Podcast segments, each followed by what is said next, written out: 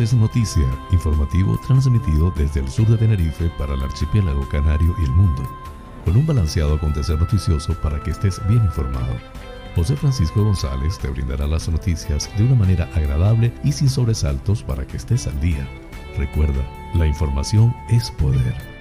Canarias es noticia. Sintonízanos por el dial de la estación o a través de nuestras redes sociales y nuestra aplicación móvil exclusiva para que lleves tus contenidos a donde quieras y los disfrutes cuando quieras. Canarias es noticia porque la información es poder.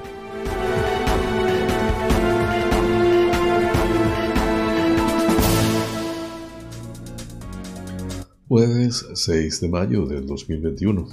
Amigas y amigos, sean todos bienvenidos a este espacio informativo transmitido desde el sur de Tenerife para el mundo, con las noticias más importantes del archipiélago canario, nacionales de España e internacionales. Soy José Francisco González y estoy muy complacido de llevarles este formato, intentando le resulte balanceado y agradable a pesar del convulso mundo en que vivimos. Dicho esto, manos a la obra.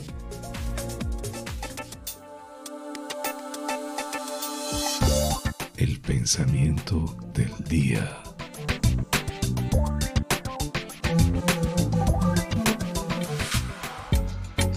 La mejor manera de predecir el futuro es inventarlo. Alan Kay. Titulares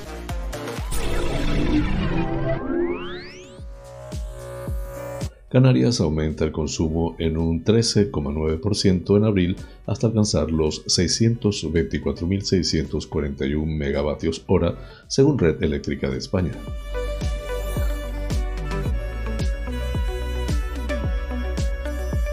Lufthansa incrementará un 19% su programación con Canarias para este verano.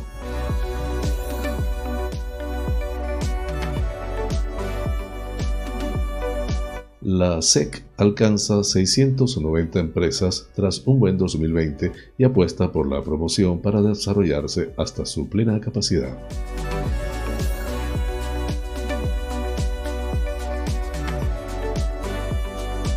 Canarias, Baleares y Cataluña, las únicas comunidades autónomas cuyo PIB crecerá por debajo de la media nacional, según la AIREF.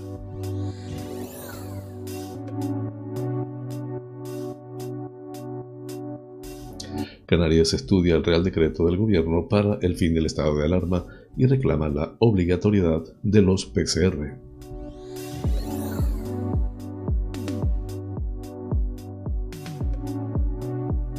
La Gomera, Adasat Reyes Herrera, ante la demagogia elijan coherencia, no pido más.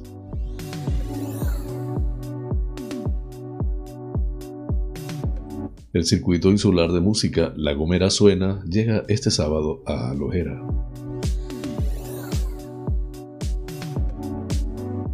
El paro sube en 149 personas en La Palma en abril y se sitúa en 9.548 desempleados.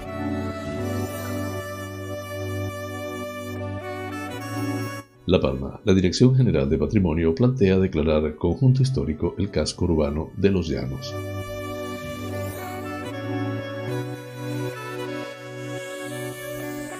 La población colombiana viviendo en Lanzarote protesta por lo que está ocurriendo en su país.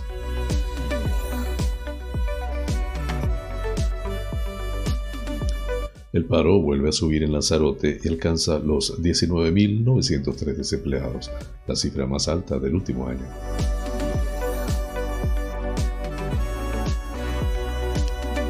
Fuerteventura, Lloret Armas, avanzan 17 millones de euros para obras en Pájara.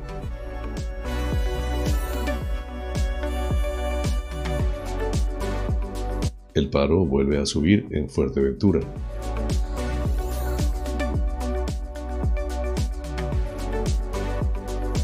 El Hierro. La Villa de Valverde acoge el 13 de mayo un concierto de Luis Morera.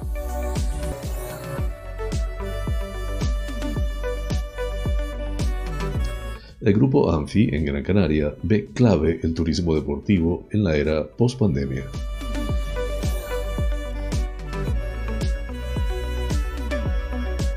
Visiones sobre el municipio de Valle Seco, Semana Cultural en referencia a San Vicente Ferrer.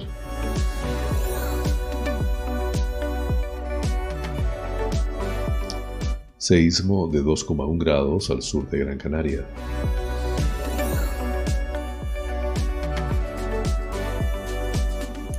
El rastreo de las cuentas del padre de las niñas no detecta movimiento, movimientos ajenos al trabajo.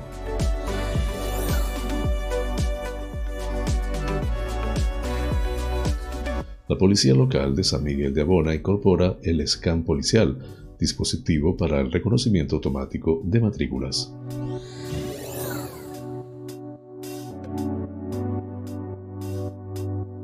Fallece el escritor Rafael Zurita, miembro de una estirpe de grandes periodistas tinerfeños.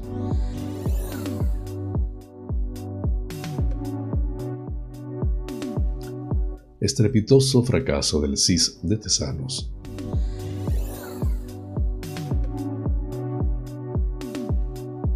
La fiscalía ve irrelevante la confesión de Bárcenas y pide para él cinco años de cárcel por la reforma de Génova.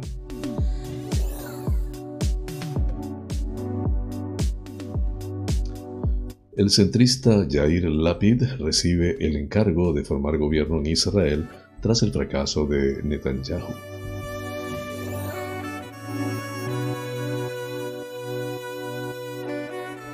Venezuela aprueba un nuevo Consejo Nacional Electoral con mayor presencia de la oposición. Así culminamos los titulares del día. Flash informativo. Noticias Comunidad Autonómica.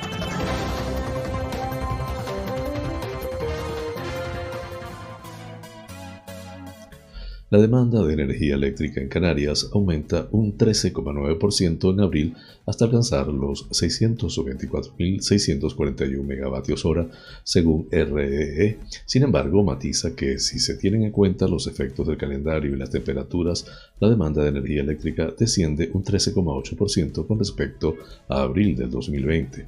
En cuanto a la, comparativa con un periodo previo a la pandemia, el mes de abril de 2019 y corregidos los efectos laborales y las temperaturas, la demanda de energía eléctrica canaria ha caído un 10,9%. Por otro lado, en los cuatro primeros meses de 2021, la demanda de energía eléctrica en el archipiélago se ha estimado en 2.486.962 megavatios hora, lo que implica una caída del 7,7% en relación al mismo mes del 2020. En este sentido, tras corregir la influencia del calendario y las temperaturas, la demanda desciende un 7.8% a la registrada en el mismo periodo del año anterior. Respecto al ciclo combinado, con un 51,3% del total, fue la primera fuente de generación eléctrica de Canarias. Además, las renovables y tecnologías libres de emisiones representaron el 12,5% de la producción. En el conjunto nacional, la demanda de electricidad aumenta un 17,1% en abril al alcanzar los 19.973 gigavatios hora. Sin embargo, atendiendo los efectos del calendario y las temperaturas, la demanda es un 16,2% más con respecto a abril del año anterior.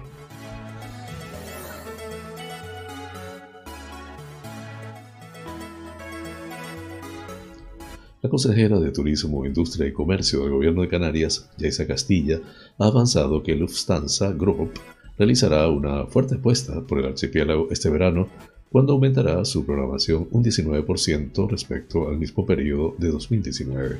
Así lo ha confirmado tras mantener ella y el consejero delegado de Promotor Turístico de Islas Canarias, José Juan Lorenzo, un encuentro telemático con la directora general de Lufthansa Group para España y Portugal, Julia Hillenbrand, su director de marketing, Pierre Break, y la manager B12 Marketing en ambos países, Ana María Carriedo, en el que anunciaron que aumentará de 30 a 44 las frecuencias semanales con Gran Canaria, Tenerife y Lanzarote y Fuerteventura, a las que se sumará también La Palma durante la época estival. En el mismo, los representantes de Lufthansa Group trasladaron a Castilla que han observado una marcada recuperación de los viajes de ocio no tanto de los corporativos, y que España, especialmente Canarias, constituye una de las apuestas más fuertes para este verano en el tráfico vacacional, según ha informado el Ejecutivo Regional en nota de prensa. Castilla ha señalado que están transmitiendo a sus mercados que tanto en la península como en las islas la cadena de viajes está lista, que la seguridad forma parte de cada uno de sus eslabones, por lo que en el archipiélago es un destino preferente de cara al periodo estival. Lufthansa es la primera aerolínea europea y su base principal se encuentra en Frankfurt, además de contar con una segunda base en Múnich y formar parte del grupo al que también pertenecen Austrian Airlines, Brussels Airlines, Swiss y Eurowings. Las compañías aéreas han sufrido una fuerte caída del tráfico business y de larga distancia debido a la pandemia descenso que Lufthansa Group está tratando de compensar con una mayor apuesta por los trayectos vacacionales, motivo por el que se ha centrado en Canarias a pesar de todas las limitaciones de viaje que existen todavía, desde Alemania y los principales países europeos. Actualmente Lufthansa Group tiene una, programación estable de 30 frecuencias semanales, 12 con Lufthansa a Frankfurt y Múnich, 13 con Swiss a Zurich, 3 con Brussels Airlines a Bruselas y 2 con Eurowings y Düsseldorf, lo que supone aproximadamente unas 5.500 plazas de llegada a las islas, es decir, más de 22.000 plazas al mes.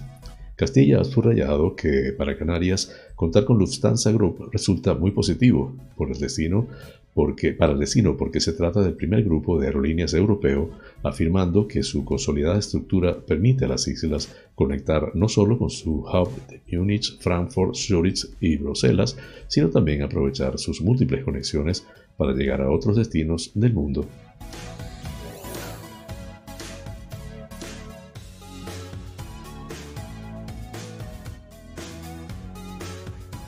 La Zona Especial Canaria SEC ha alcanzado las 690 empresas tras un buen año en 2020 para el consorcio en el que se inscribieron 102 nuevas entidades, por lo que ha apostado por la promoción para repotenciar la herramienta y poder desarrollarse hasta su plena capacidad.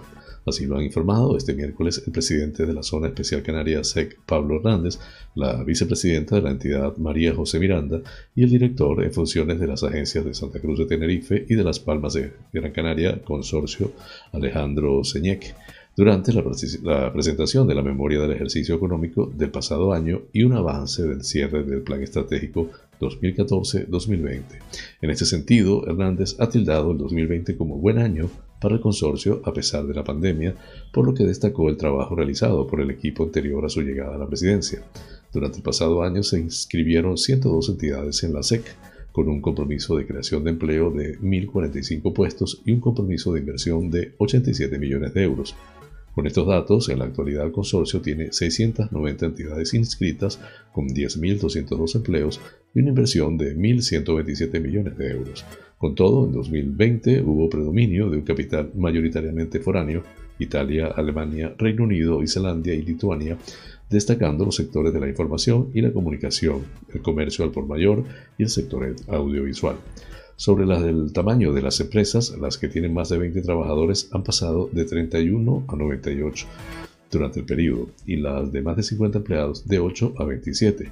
En cuanto al importe neto de la cifra de negocio pasó de 905 millones a 1.359 millones de euros en 2019. El impuesto sobre sociedades de 2020 todavía no ha sido liquidado. Por facturación, las entidades SEC que facturan entre 10 y 20 millones de euros han subido de las 11 en 2014 a, las 20 en 2019.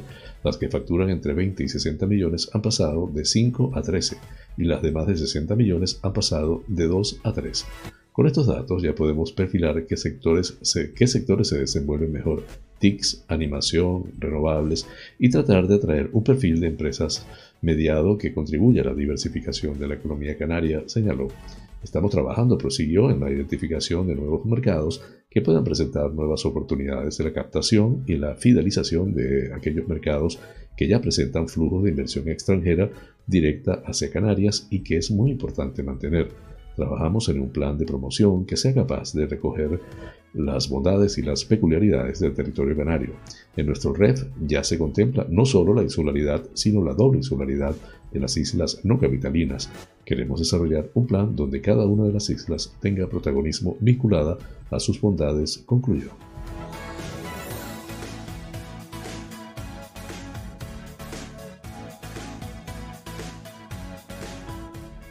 La Autoridad Independiente de Responsabilidad Fiscal, AIREF, ha publicado este miércoles la estimación del PIB de las comunidades autónomas para el primer trimestre de 2021, donde señala que Baleares, Canarias y Cataluña son las únicas autonomías cuyo PIB crecerá interanualmente por debajo de la media nacional, que se sitúa en el 4,3.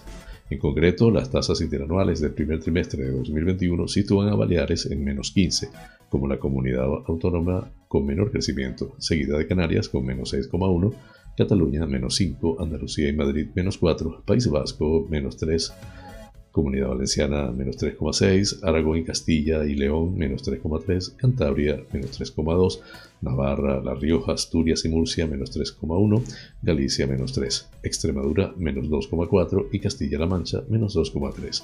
Para estas estimaciones, la IREF ha utilizado la metodología denominada MEDCAP, metodología de estimación trimestral por comunidades autonómicas del PIB, que ha sido creada por la institución. Esto proporciona la primera estimación de acceso libre en España que ofrece estos datos y su actualización está disponible cada trimestre para todos los interesados en la página web de IREF. En cuanto a las tasas intermestrales, la media nacional se sitúa en menos 0,5 y por debajo están Extremadura con menos 1,7, Castilla-La Mancha y Navarra menos 1,6, La Rioja menos 1,4, Cantabria y Madrid menos 1,2, Asturias y Aragón menos 1,1, Galicia menos 1, País Vasco menos 0,9 y Murcia menos 0,7. Por encima se encuentran Andalucía menos 0,3, Cataluña, Canarias y Comunidad Valenciana 0,3 y Baleares 1,1.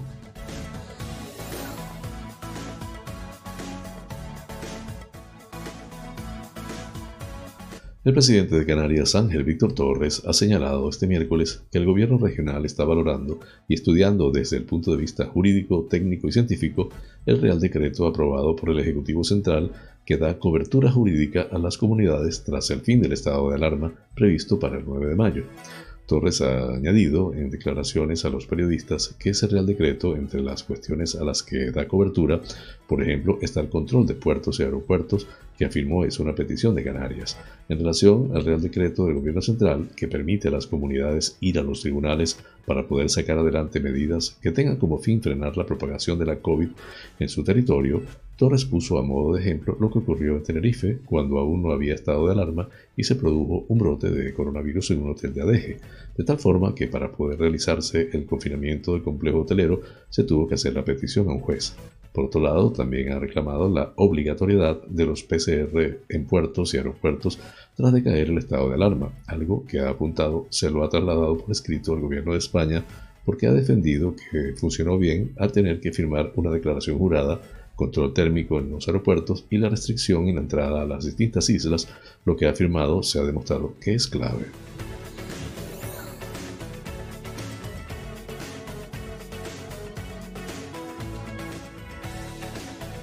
La Gomera, Adasat Reyes Herrera. Ante la demagogia, elijan coherencia. No pido más. Herrera manifiesta su asombro ante la nota de prensa publicada la tarde del día de ayer por el grupo del PSOE, en la que afirman que desde el grupo de gobierno se rechazó en enero una moción presentada para bajar la tasa de basura a las pymes, argumento falaz con el que, una vez más, faltan clamorosamente a la verdad, engañando a los vecinos y vecinas del municipio, y no lo digo yo, lo dice la hemeroteca, acotó Reyes hemeroteca que se puede consultar en el acta del pleno del 18 de enero del 2021 en la siguiente enlace eh, plenos.sansebastiangomera.org. Allí se evidencia que se acordó realizar un acuerdo conjunto para no quedarse solamente con la basura de las pymes, sino ir más allá. Un acuerdo que fue votado unánimemente por todos los representantes y que, como pueden ver, cumplimos sobradamente, señaló el edil. Cabe destacar que la reducción de la tasa de basura no beneficiará solo a las pymes, que era lo que solicitaban desde el PSOE, sino también a la ciudadanía en general de San Sebastián de la Gomera, y no en un 50, sino en un 65%. El grupo de gobierno fue más allá, ya que también habrá reducción en el impuesto de actividades económicas, en la tasa por instalación de kioscos en la vía pública, en la tasa por ocupación de la vía pública y en la tasa por ocupación de terrenos de uso público. El alcalde capitalino, Adasat Reyes Herrera, invita a la ciudadanía a ver el vídeo del pleno del 18 de enero del 2021 para que juzguen ustedes mismos y ante la demagogia elijan coherencia. No pido más.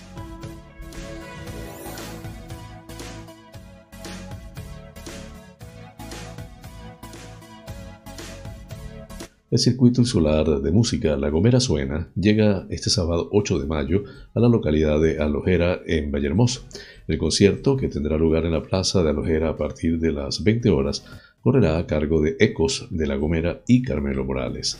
El grupo Ecos de La Gomera surgió hace cinco años, fruto de parrandas, tenderetes y ensayos de amigos que más tarde se convirtieron en los componentes de la agrupación. Su principal objetivo es divertir al público y que éste disfrute de sus canciones que abarcan ritmos mexicanos, canarios y latinos. Por su parte, el agulense Carmelo Morales lleva asociado a la música desde muy joven, tras pasar por varios grupos musicales y el coro parroquial San Marcos de Agulo. En la actualidad desarrolla su faceta musical como solista, interpretando varios estilos musicales, entre los que se encuentran el folclore, la música cubana y la música de actualidad. La Gomera Suena es un circuito musical creado para fomentar y dinamizar el sector musical de la isla, gravemente afectado durante la pandemia. De esta forma, la iniciativa aglutina una programación integrada en su totalidad por artistas y grupos gomeros que se subirán a los escenarios distribuidos por los seis municipios. Acceso a los conciertos. El público asistente tendrá que disponer de un ticket gratuito de acceso que se solicita a través de la website lagomera.es rellenando un formulario de inscripción. La limitación del aforo impide el acceso a los recintos sin disponer de dicho documento.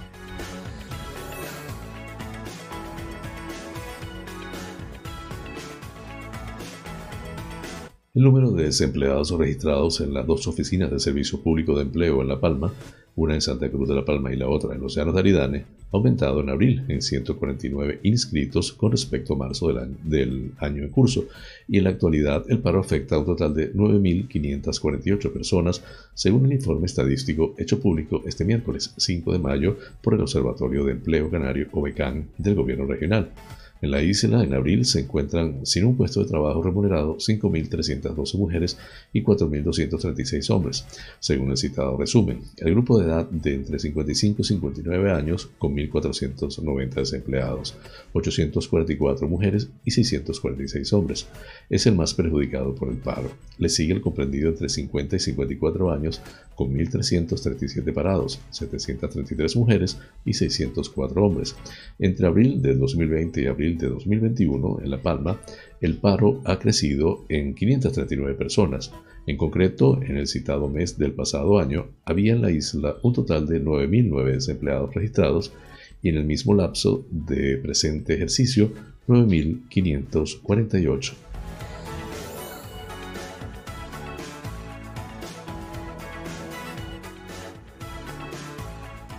La Palma, el municipio de los Llanos de Aridane, no posee ningún elemento patrimonial declarado bien de interés cultural. BIC, se indica en el portal de noticias del Gobierno de Canarias. En el caso de la categoría de conjunto histórico, añade, solo hay dos localizaciones en la isla que ostentan esta consideración, Santa Cruz de la Palma desde 1975 y la Villa de San Andrés desde 2015 a pesar de que Los Llanos es un centro histórico excepcional de La Palma por su volumen edificado, extensión y trazado, la Dirección General de Patrimonio Cultural señala, financia una investigación para la tramitación del expediente de declaración de bien de interés cultural del Centro Histórico de los Llanos de Aridane en la categoría de conjunto histórico. La memoria está siendo desarrollada por Jesús Pérez Morera, doctor en Historia del Arte y profesor titular de la Universidad de La Laguna, con la información más relevante de los bienes a catalogar, estado, diseño y presentación. Este trabajo agrega también incluye un catálogo de todos los bienes del municipio del Valle que poseen valores patrimoniales excepcionales y requieren de medidas de protección específicas. De esta forma se evalúa la potencialidad de este centro urbano como conjunto histórico dada su gran riqueza patrimonial.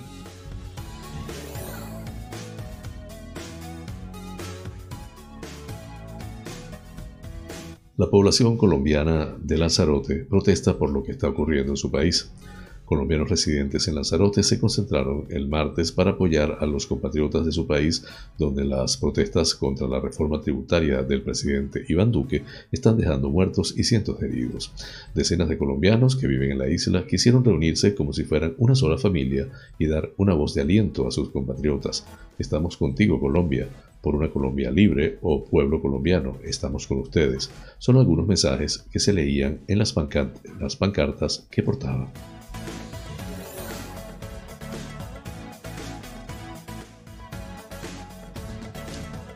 Tras una ligera bajada en el mes de marzo, las cifras del paro han vuelto a subir en Lanzarote, alcanzando los 19.903 desempleados en abril, la cifra más alta del último año. Según cifras del Observatorio Canario de Empleo publicadas en el Centro de Datos del Cabildo, la isla tiene 13.492 parados, más que hace un año, lo que supone un incremento del 24.7%. Con respecto al año pasado, al mes de marzo, la subida es del 0,9%, ya que entonces habría, había 171 desempleados menos que ahora. El paro se ha incrementado en todos los municipios de la isla, a excepción de Yaiza, que finalizó abril con 2.205 parados, 12 menos que el mes anterior. Por su parte, Arrecife acabó el mes con 10.165 desempleados, 88 más que en marzo, y Aría lo hizo con 543, 18 más que un mes antes. En San Bartolomé, el paro ha aumentado en 26 personas al finalizar abril con 2.146 parados, mientras que Teguise contabiliza 1.926 desempleados, 12 más que el mes anterior. Por último, Tías cerró abril con 2.275 parados, 29 más que en marzo, y Tinajo lo hizo con 643, 10 más que el mes anterior.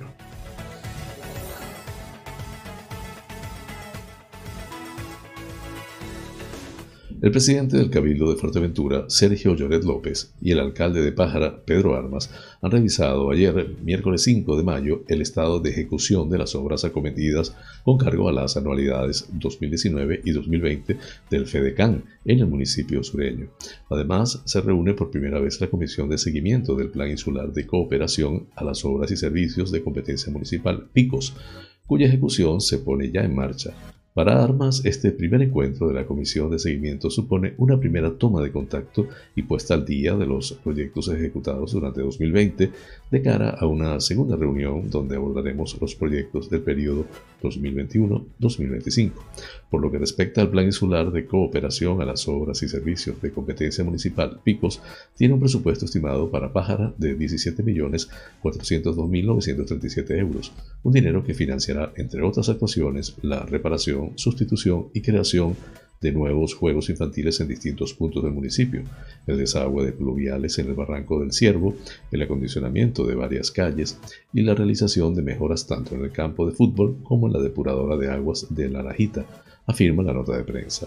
El Plan Insular de Cooperación a las Obras y Servicios de Competencia Municipal, aprobado por el Pleno de Cabildo en noviembre de 2020, es una herramienta que incluye todo tipo de actuaciones desde alumbrado público a pavimentaciones e infraestructuras municipales, elaborado tras un trabajo conjunto entre la Administración Insular y las locales. Permite dotar de mayor agilidad administrativa a los procedimientos, lo que redunda en la reducción de los plazos de tramitación y ejecución de las actuaciones que se cometen, afirma el comunicado del Cabildo.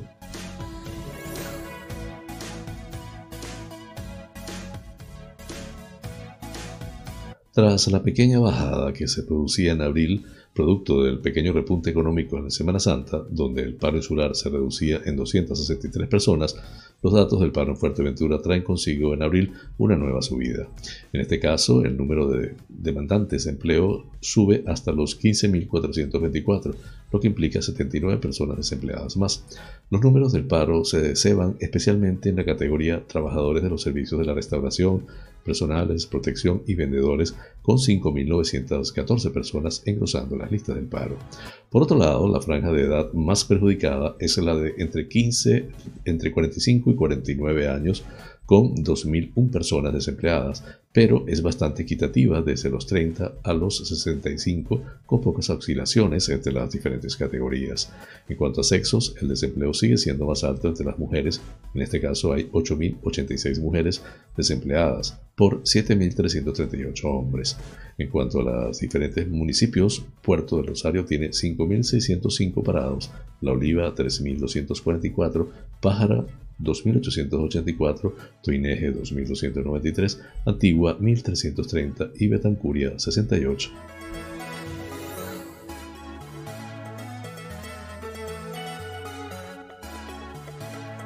El Hierro. El Centro Cultural Azábanos de Valverde acogerá el próximo jueves 13 de mayo a las 20 horas un concierto de Luis Morera, una de las voces más características de la música popular canaria.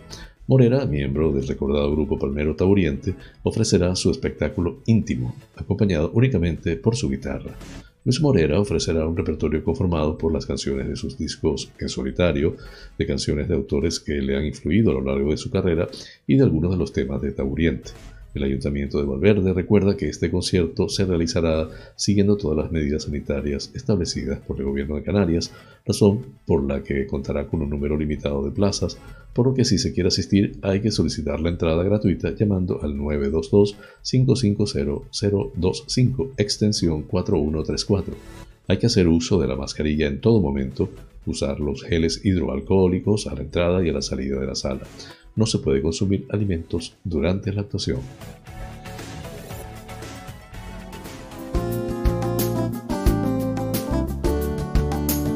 Vida sana.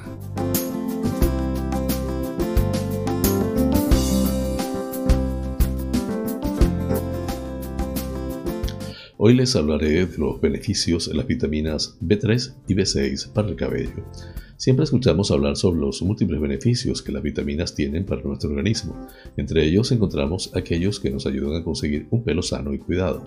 De hecho, en todos los problemas referentes al cabello, los expertos recomiendan tomar un complemento multivitamínico. De este modo se evitan problemas como la caída del cabello, uno de los más presentes y que lo sufren innumerables personas en todo el mundo.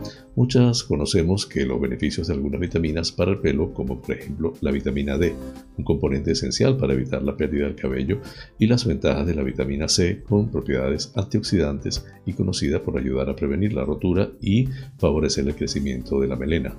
Pero ahora vamos a concentrarnos concretamente en dos vitaminas que proporcionan a tu pelo fuerza, vitalidad y tonicidad. Ambas pertenecen al grupo de vitaminas B y son la B3 y B6. Conoce todos los beneficios que tienen para el bienestar de tu pelo. ¿Qué aportan las vitaminas B3 y B6 a tu pelo?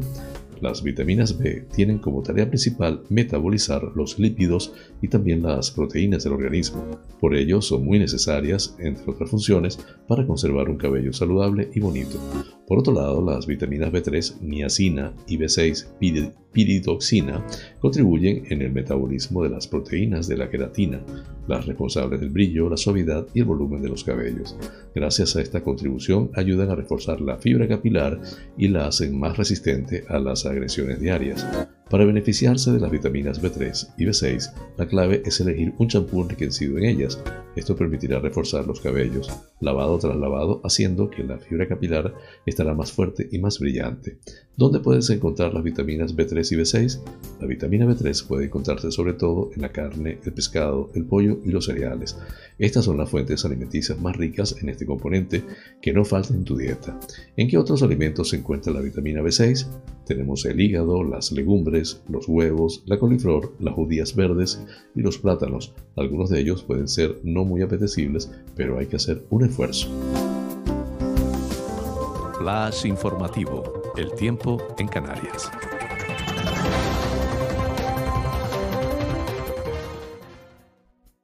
En el norte, predominio de cielos nubosos, abriéndose claros por la tarde.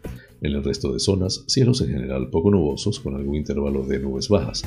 Temperaturas con pocos cambios o en ascenso en el interior. Viento del norte a nordeste, ocasionalmente fuerte en vertiente sureste y nordeste y con predominio del régimen de brisas en vertiente sureste de las islas montañosas. Las temperaturas se encontrarán entre los 12 grados las mínimas y los 29 grados centígrados las máximas en el archipiélago canario.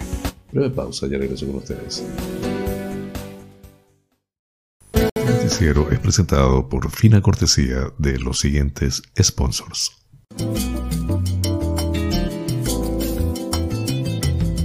Bar Restaurante Loco, un oasis en el centro de San Isidro. Cocina tradicional y fusión, especialidad en arroces y paellas, carnes a la brasa, pescados frescos, pastas y pizzas, ricos postres caseros y unas ensaladas de antología. Disponemos de una terraza interior chill out de 120 metros para que disfrutes de nuestra vibrante coctelería en un confortable ambiente muy acogedor. Atendemos celebraciones familiares, bautizos, bodas, comuniones, cumples, divorcios, en fin, bar-restaurante. Loco, un oasis en San Isidro, calle Saltadero, número 7, San Isidro. Teléfono 922 36 7986.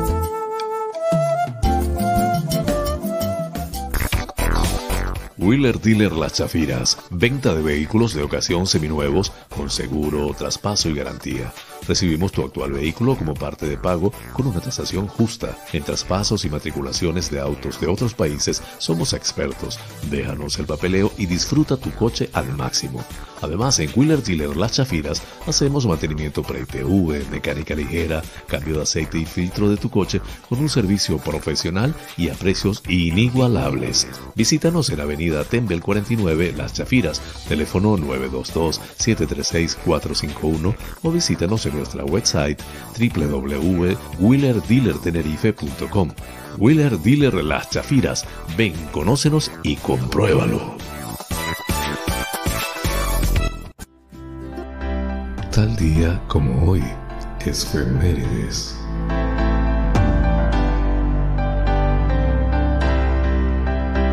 El 6 de mayo de 1937 estallaba en llamas el colosal dirigible Hindenburg, matando a decenas de personas. La aeronave alemana Hindenburg estalló en llamas el 6 de mayo en la estación aérea naval de Lake en Nueva Jersey. Era el dirigible más grande y jamás construido y el orgullo de la Alemania nazi. Sin embargo, estalló en llamas al tocar su mástil de amarre en Lake matando a 36 pasajeros y miembros de la tripulación. De los 97 pasajeros y miembros de la tripulación a bordo, 62 lograron sobrevivir. El horrible incidente fue capturado por reporteros y fotógrafos y reproducido en transmisiones de radio, en periódicos y en telediarios. La noticia del desastre llevó a una pérdida pública de confianza en los viajes en dirigibles, dando por terminada la era de los dirigibles.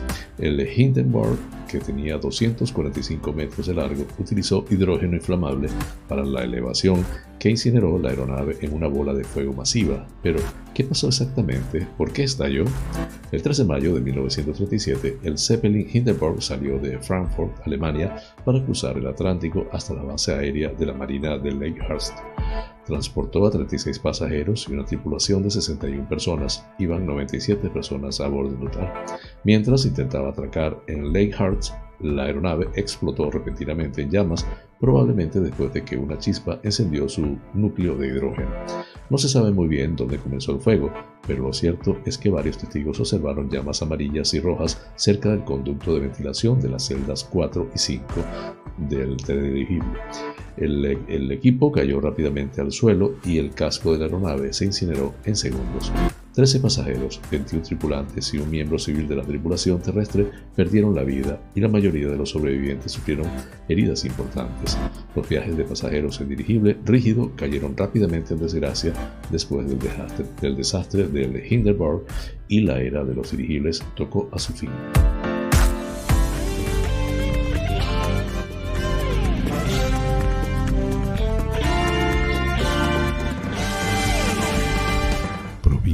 Las Palmas de Gran Canaria.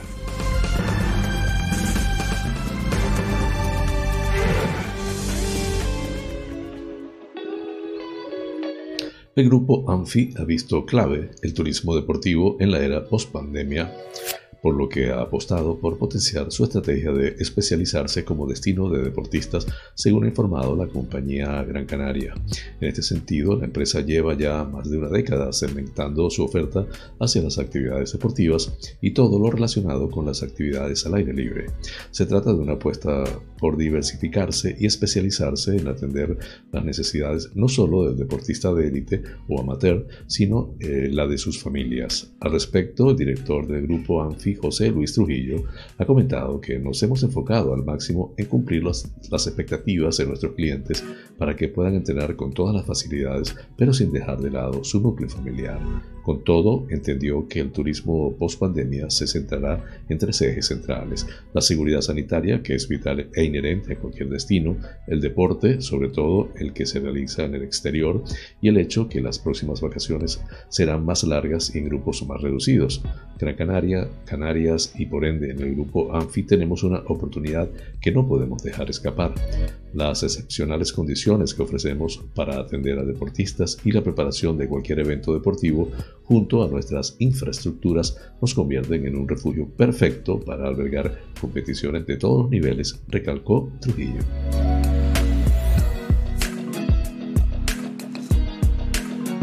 El municipio de Valle Seco, dentro de la programación de las fiestas patronales de San Vicente Ferrer y en conmemoración del 275 aniversario de la llegada de San Vicente Ferrer a su ermita homónima y los 175 años de la creación de la parroquia, se ha ideado una semana cultural bajo el lema Visiones sobre el municipio de Valle Seco, con el objetivo de dar a conocer nuestro patrimonio histórico ligado a estas importantes efemérides. La semana cultural comienza el martes 18 de mayo a cargo de Vicente J. Suárez Grimón, doctor en Historia por la Universidad de La Laguna y catedrático de Historia Moderna en la Facultad de Geografía e Historia de la Universidad de Las Palmas de Gran Canaria, con la ponencia La conversión en parroquia de la ermita de San Vicente Ferrer en Valle Seco. El miércoles 19 tendrá lugar la ponencia El patrimonio inmueble en relación a las actividades en el municipio de Valle Seco, a cargo de don Francisco Mireles Betancor, técnico carta etnográfica de la FEDAC, Cabildo de Gran Canaria. La Semana Cultural de Valle Seco sobre la conmemoración del Santo Patrón se cerrará el jueves 20 de mayo con la charla de los 275 años de toques ininterrumpidos, las campanas de la parroquia de San Vicente Ferrer de Valle Seco, a cargo de don Gustavo Trujillo Llanes, doctor en Historia de la Universidad de Las Palmas de Gran Canaria. Las mismas tendrán lugar en la propia iglesia del municipio a partir de las 19.45 horas, donde se invita a la población a ser partícipes de la propia historia del municipio más joven de Gran Canaria.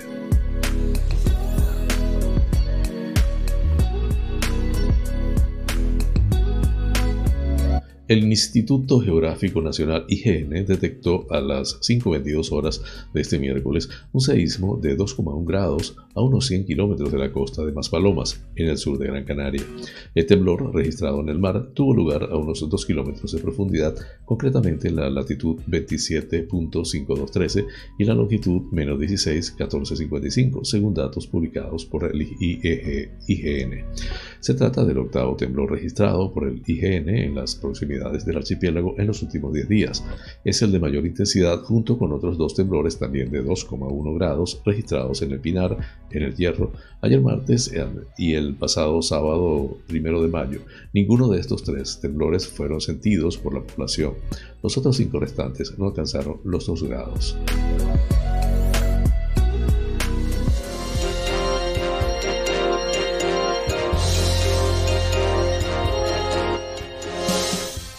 Provincia Santa Cruz de Tenerife.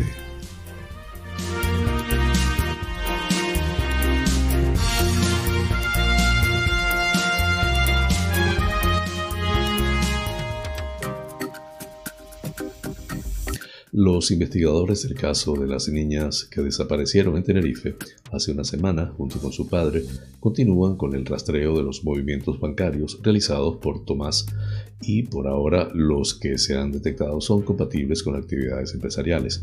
No obstante, fuentes de la investigación han confirmado a EFE que todavía quedan algunos movimientos bancarios por analizar.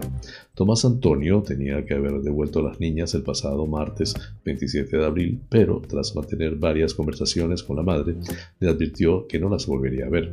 Fuentes de la Guardia Civil han confirmado a EFE que se ha reanudado la búsqueda por mar, tierra y aire con un dispositivo del que forma parte Guardia Civil, Salvamento Marítimo y el Grupo de Emergencias y Salvamento de Canarias.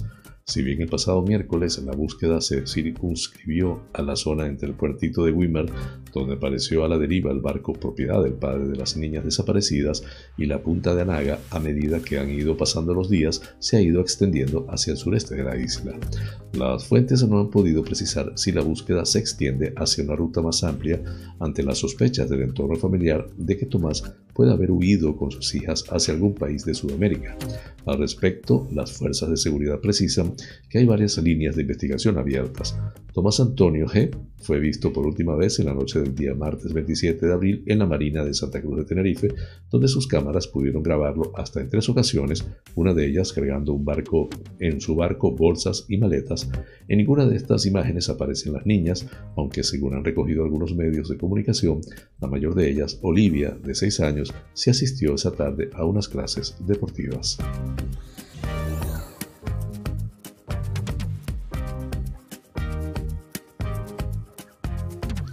La policía local de San Miguel de Abona incorpora el scan policial, dispositivo para el reconocimiento automático de matrículas.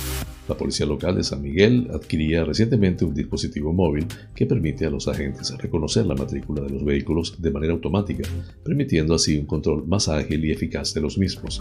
Un scan policial que, según indica Antonio Manuel Rodríguez, concejal de Seguridad Ciudadana del Ayuntamiento de San Miguel de Abona, reconoce la matrícula a través de la cámara de vídeo que lleva incorporada, tanto con vehículos estacionados como en movimiento, y nos da a su vez la posibilidad de utilizarlo en diferentes situaciones.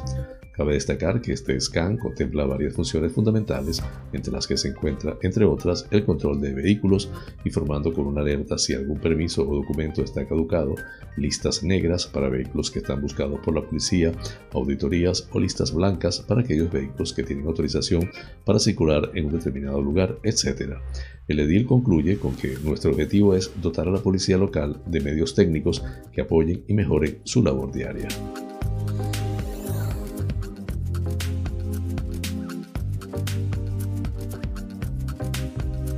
Rafael Zurita Molina falleció el 5 de mayo en Santa Cruz de Tenerife a los 83 años de edad, jefe de servicios del Cuerpo de Telégrafos e impulsor del sector de las artes gráficas en Santa Cruz de Tenerife desde la segunda mitad de los años 70 hasta los 90 de este pasado siglo XX.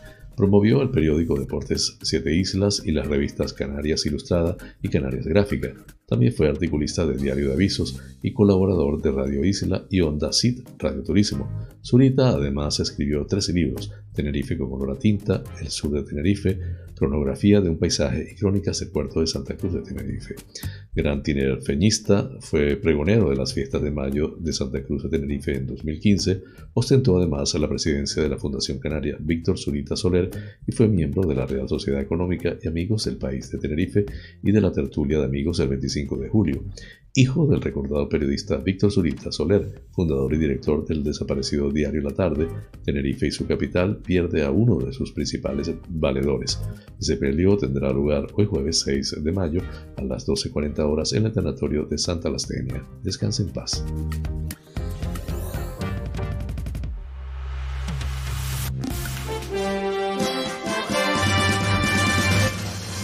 Noticias que inspiran.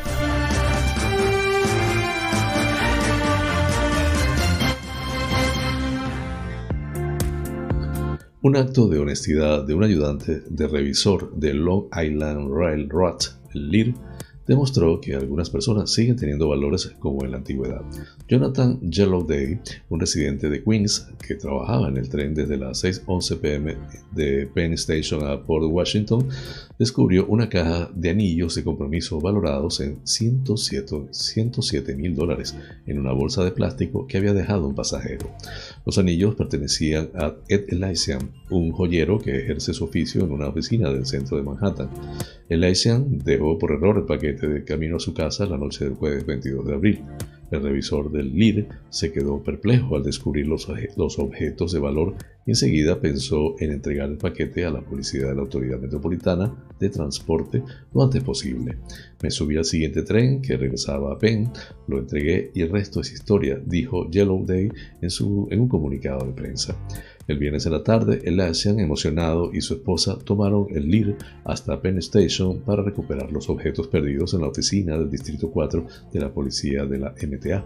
El presidente del LIR, Phil Heng, y el ayudante del conductor, Yellow Day, los recibieron. También asistió el miembro de la junta directiva de la MTA, Vicent Tesitore no solo encontró y devolvió estos 36 anillos, sino que piense en la alegría de 36 parejas en camino a unirse para ser felices y tendrán una historia que contar, declaró en, mientras elogiaba a Yellow Day por su rápida y considerada acción.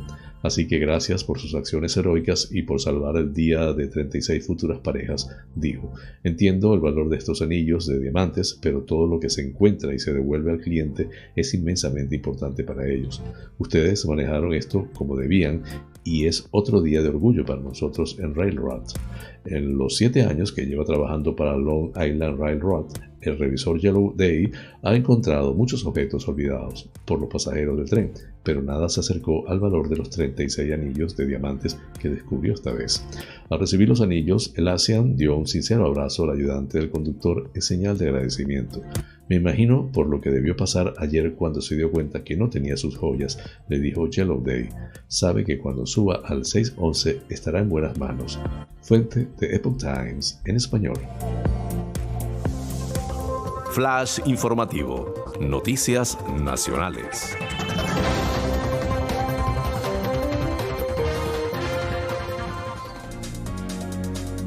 Estrepitoso fracaso del CIS de Tesanos. El último gran sondeo del Centro de Investigaciones Sociológicas, publicado el 22 de abril, ha sido el que más lejos se ha quedado de acertar los diputados otorgados a la formación ganadora, el PP.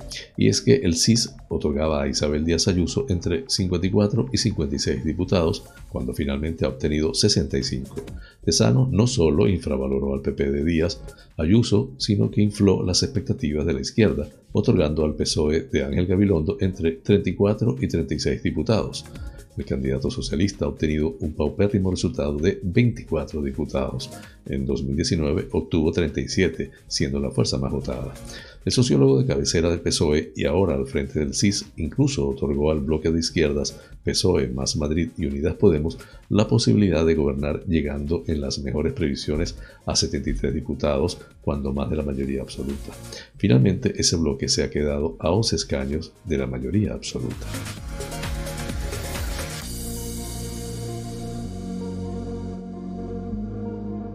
El fiscal anticorrupción Antonio Romeral, recién puesto, propuesto como número 2 de la Fiscalía General del Estado, no modifica su petición inicial de cinco años de cárcel para el ex tesorero del PP, Luis Bárcenas, al considerar que el escrito de confesión que presentó días antes del comienzo de la vista oral es irrelevante al aportar escasas novedades.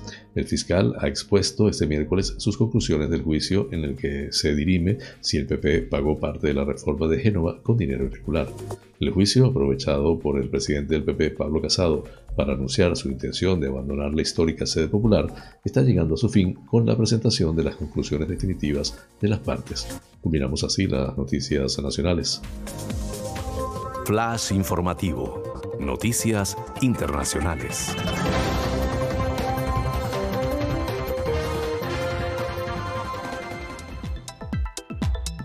El líder centrista Yair Lapid recibió ayer la tarea de crear gobierno en Israel de parte del presidente Reuven Rivlin tras el fracaso del primer ministro en funciones Benjamin Netanyahu, que devolvió el mandato al no obtener una mayoría. Acabo de hablar con el miembro de Knesset, Parlamento, Yair Lapid, y le comuniqué que le doy el mandato de formar gobierno, anunció el presidente en rueda de prensa después de consultar a los partidos durante una, una jornada en la que Lapid fue el candidato con más recomendaciones de diputados, 56, del heterogéneo bloque de formaciones anti-Netanyahu. Lapid, del partido Yes Atid Hay Futuro, segunda fuerza con 17 escaños, tendrá ahora 28 días para intentar obtener el apoyo de 61 escaños de los 120 del Parlamento necesarios para formar un ejecutivo que saque a Israel de su largo bloqueo político y evite unas quintas elecciones en solo dos años y medio.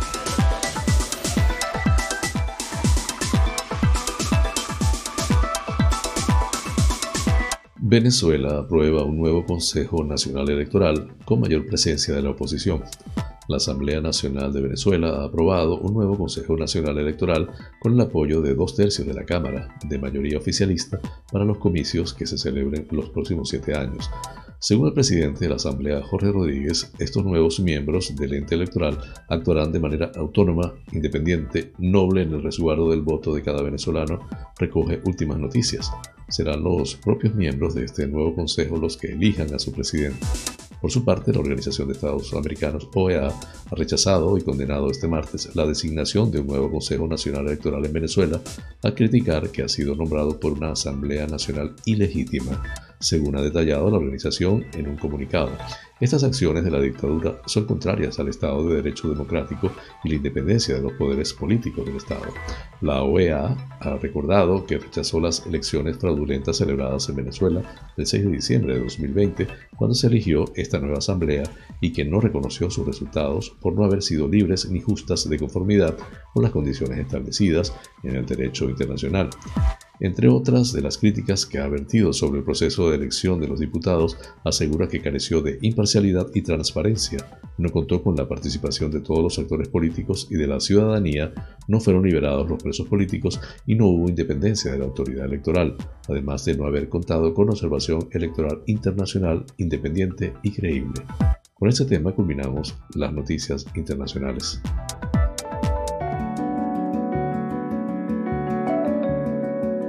Los astros hablan. Un viaje por el maravilloso mundo de los signos del zodíaco.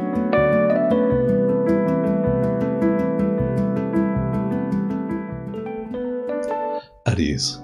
La vida con su pareja se presenta serena y feliz. No confíe en la llegada de ingresos extras. Destine más horas a su formación laboral. Irá resolviendo todo lo que le preocupa. Tauro, quizá conozca a alguien con quien conectará enseguida. No gaste grandes sumas de dinero en banalidades.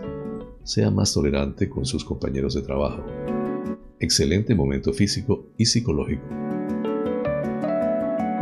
Géminis, si tiene pareja, no fomente los celos. Hoy es el día de mover su dinero. Consulte con su banco. En el trabajo las cosas marchan bien debe ocuparse un poco más de su estado de salud. Cáncer. No se empeñe en enamorarse, se trata de algo pasajero. Si le apetece darse algún capricho, hoy es el día. Le surgirán dificultades para conseguir un ascenso, periodo de salud pletórica. No baje la guardia. Leo. Es muy importante que no confunda el amor con el sexo. Muy buena fortuna en los juegos de azar demasiadas responsabilidades laborales. Los mareos pueden ser por una bajada de azúcar. Cuídese. Virgo. Un comentario malicioso sobre su mejor amigo le afectará. Le responden afirmativamente a una solicitud de crédito. Reconocimiento de toda su trayectoria laboral. En su vida introduzca más de actividad física. Libra. Situación favorable para encandilar a su pareja acertado en sus inversiones. La competencia es muy agresiva. Esfuércese en su trabajo. Vigile su salud, ya que puede verse algo alterada. Escorpio. Una atracción fatal podría complicarle la existencia. Cuidado con las autogratificaciones. Sea comedido. Con el apoyo de sus compañeros trabajará muy a gusto. Fatiga acumulada. Ponga remedio. Sagitario con el amor conseguirá ese ansiado equilibrio.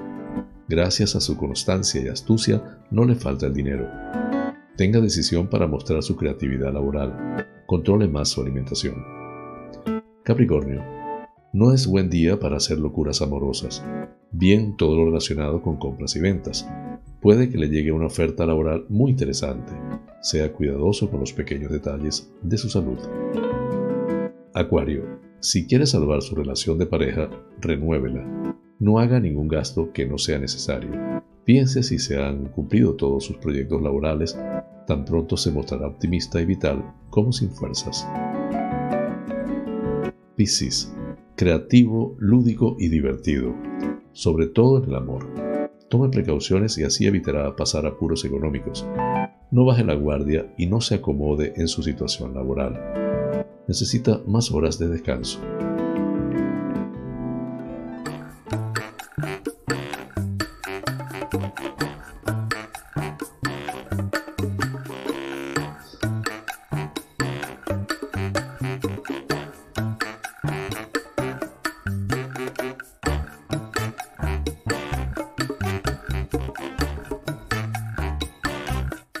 Amigas y amigos, hemos llegado al final del programa. Deseándoles haya sido de su agrado. Realmente es un auténtico placer llegar a ustedes desde esta pequeña isla incrustada en el Atlántico hasta los sitios más recónditos. En alguno de ellos se encuentran espectadores canarios. Vaya hasta ellos con cariño este programa. Por mi parte, les invito para mañana a la misma hora y por el mismo lugar para encontrarnos con el acontecer de las Islas Canarias y el mundo. En la dirección, producción y presentación del programa, quien tuvo el inmenso placer de acompañarles, José Francisco González. Como siempre, invitándoles a suscribirse a mi canal de YouTube, Canarias es noticia en directo, dar un like si les parece y activar la campanita para recordarles cada nueva emisión de noticiero. Así pues, me despido con la eficaz frase, es mejor ocuparse que preocuparse. Hasta mañana.